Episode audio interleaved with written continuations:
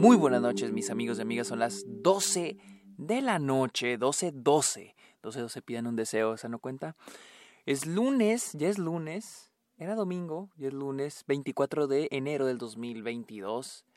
Bienvenidos a otro episodio más de esta OK, de esta edición que estoy cubriendo para Sundance este podcast donde yo les hablo de cine, de series, de la temporada premios, de festivales y otros temas relacionados al mundo del cine. Mi nombre es Sergio Muñoz, recuerden seguirme en redes sociales, estoy como arroba el Sergio Muñoz. Estoy en TikTok, en Twitch, en Instagram y en Twitter, arroba el Sergio Muñoz, tenlos. Invito a que me sigan en Letterboxd, donde estoy subiendo las películas que estoy viendo a diario aquí en Sundance y que estoy este, poniendo en la lista para que vayan a ver cuáles películas estoy viendo para futuras referencias en el Festival de Cine.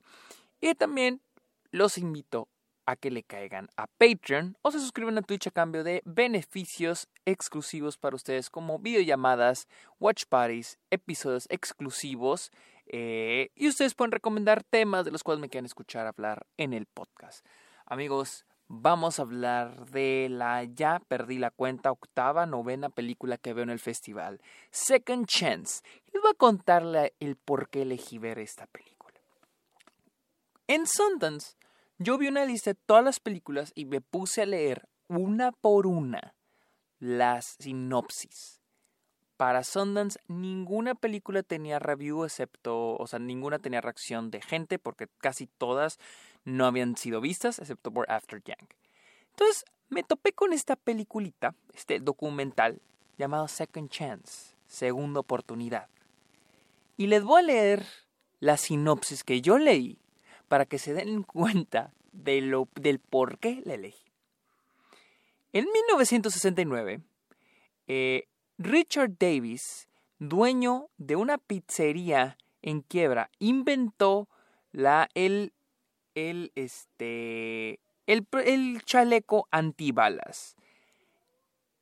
Lo que yo había leído era este, un vendedor de pizzas inventa el chaleco antibalas. Yo dije, tengo que ver esa madre.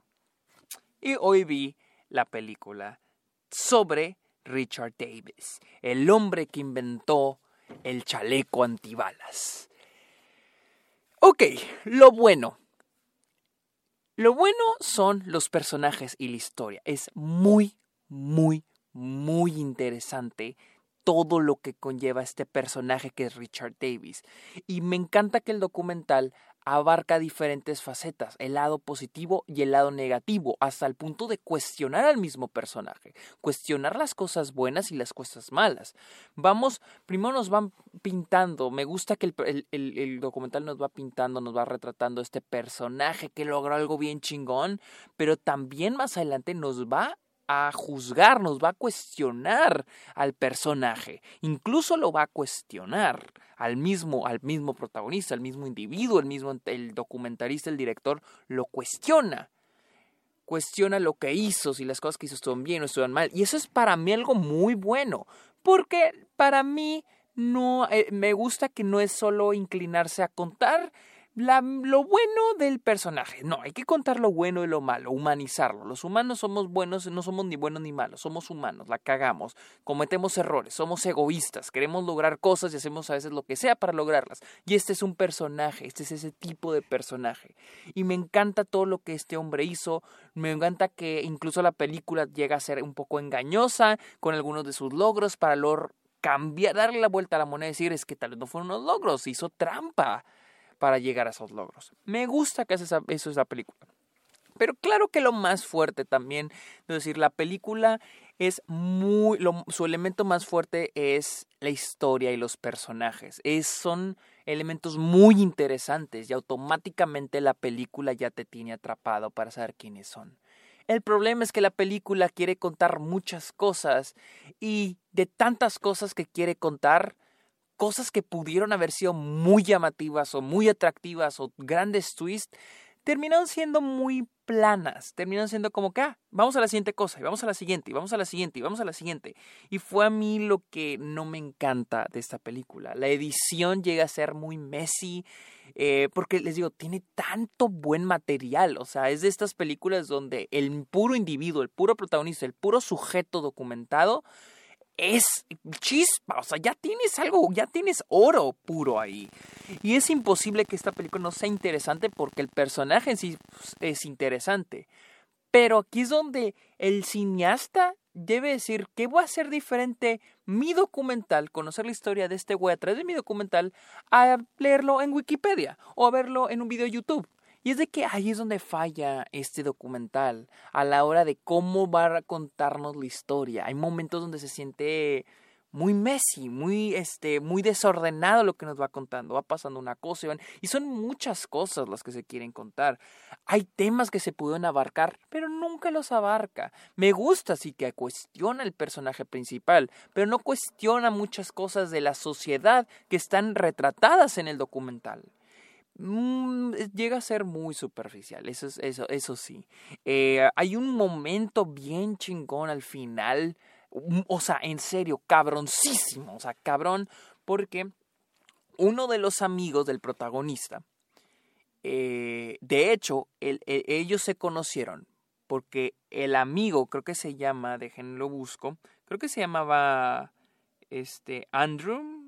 Eh, bueno, olvidé el nombre del personaje, pero este personaje, él era un policía y él fue atacado por otro hombre, fue, le, dispararon y sobrevivió gracias al chaleco. Entonces de ahí conoció a Richard que, y, se, y se hicieron amigos, ¿no? Y ya, claro que este la historia continúa con ellos, pero al final de la película hay un twist muy chingón que a mí me gustó y hay un reencuentro entre el, el personaje, el que era el policía, y el hombre que le disparó. Es un momento chingoncísimo que digo, güey, este pudo haber sido un, un corto documental. Nada más la historia de ellos, del hombre, del hombre que atacó al otro, reencontrándose 40, 30 años después. Es un momento chingoncísimo, pero pero como es algo que ya se siente aparte, se siente que pausa lo demás. Y esa es la cosa, la película trata de un chingo de cosas, un chingo de cosas sobre todos estos personajes. Richard tiene varias situaciones y al final ninguna llega a ser tan fuerte, tan poderosa. Siento que ese momento lo tiene al final como para decir el clímax, porque es el momento más emocional de la película. Y sí lo es, es muy emocional. A mí, a mí la verdad se me hizo wow, o sea, ¿cómo lograron eso? Pero eso no es un clímax. Un clímax es una resolución.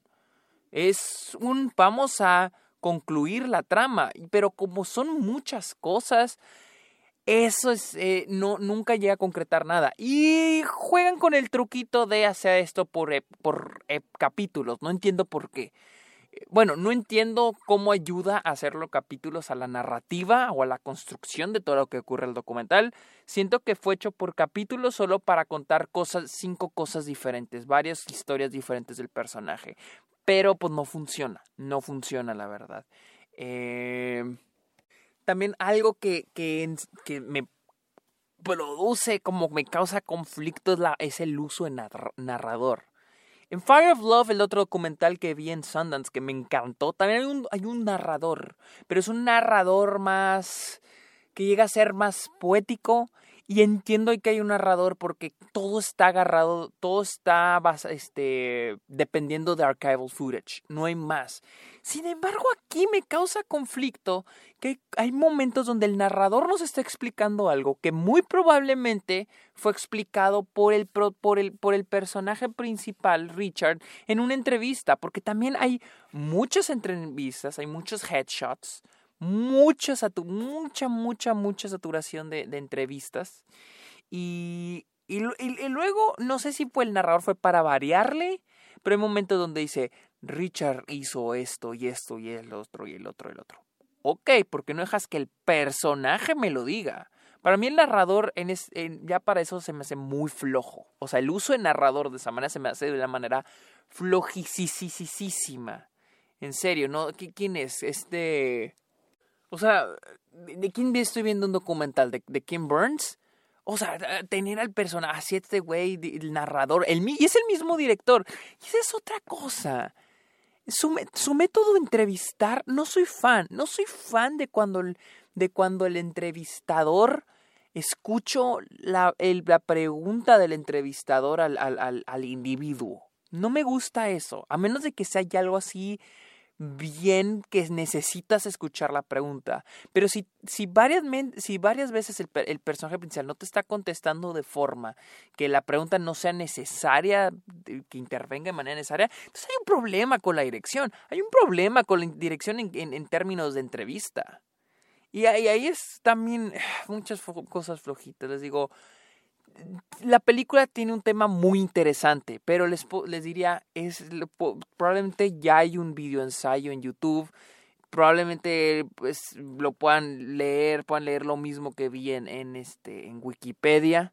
Creo que lo más fuerte es el final, ese momento final muy emocional, eh, es lo más fuerte de la película. Porque sí, tiene historia y personajes muy chingones, pero les digo, no es cosa, no es magia el documental, es cosa de que la, la historia existe y la historia pasó y es una historia muy interesante.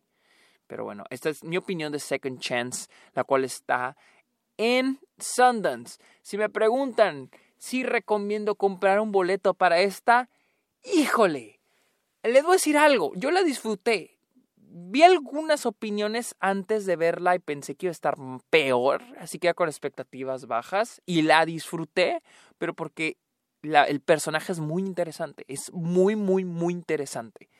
Y al menos la película no le quita lo interesante. Así que, híjole, si en serio les interesa esta película y les interesa el, el tema o el personaje, sí se les recomiendo. O sea, la verdad yo la disfruté, pero sí tiene sus peros. Amigos, muchas gracias por escuchar este episodio. Recuerden seguirme en mis redes sociales como arroba Sergio en Letterboxd como Sergio Oscar y cáiganle a Patreon. Aquí está el link en la descripción del episodio. Amigos, muchas gracias por escuchar este episodio. Pórtense bien. Bye.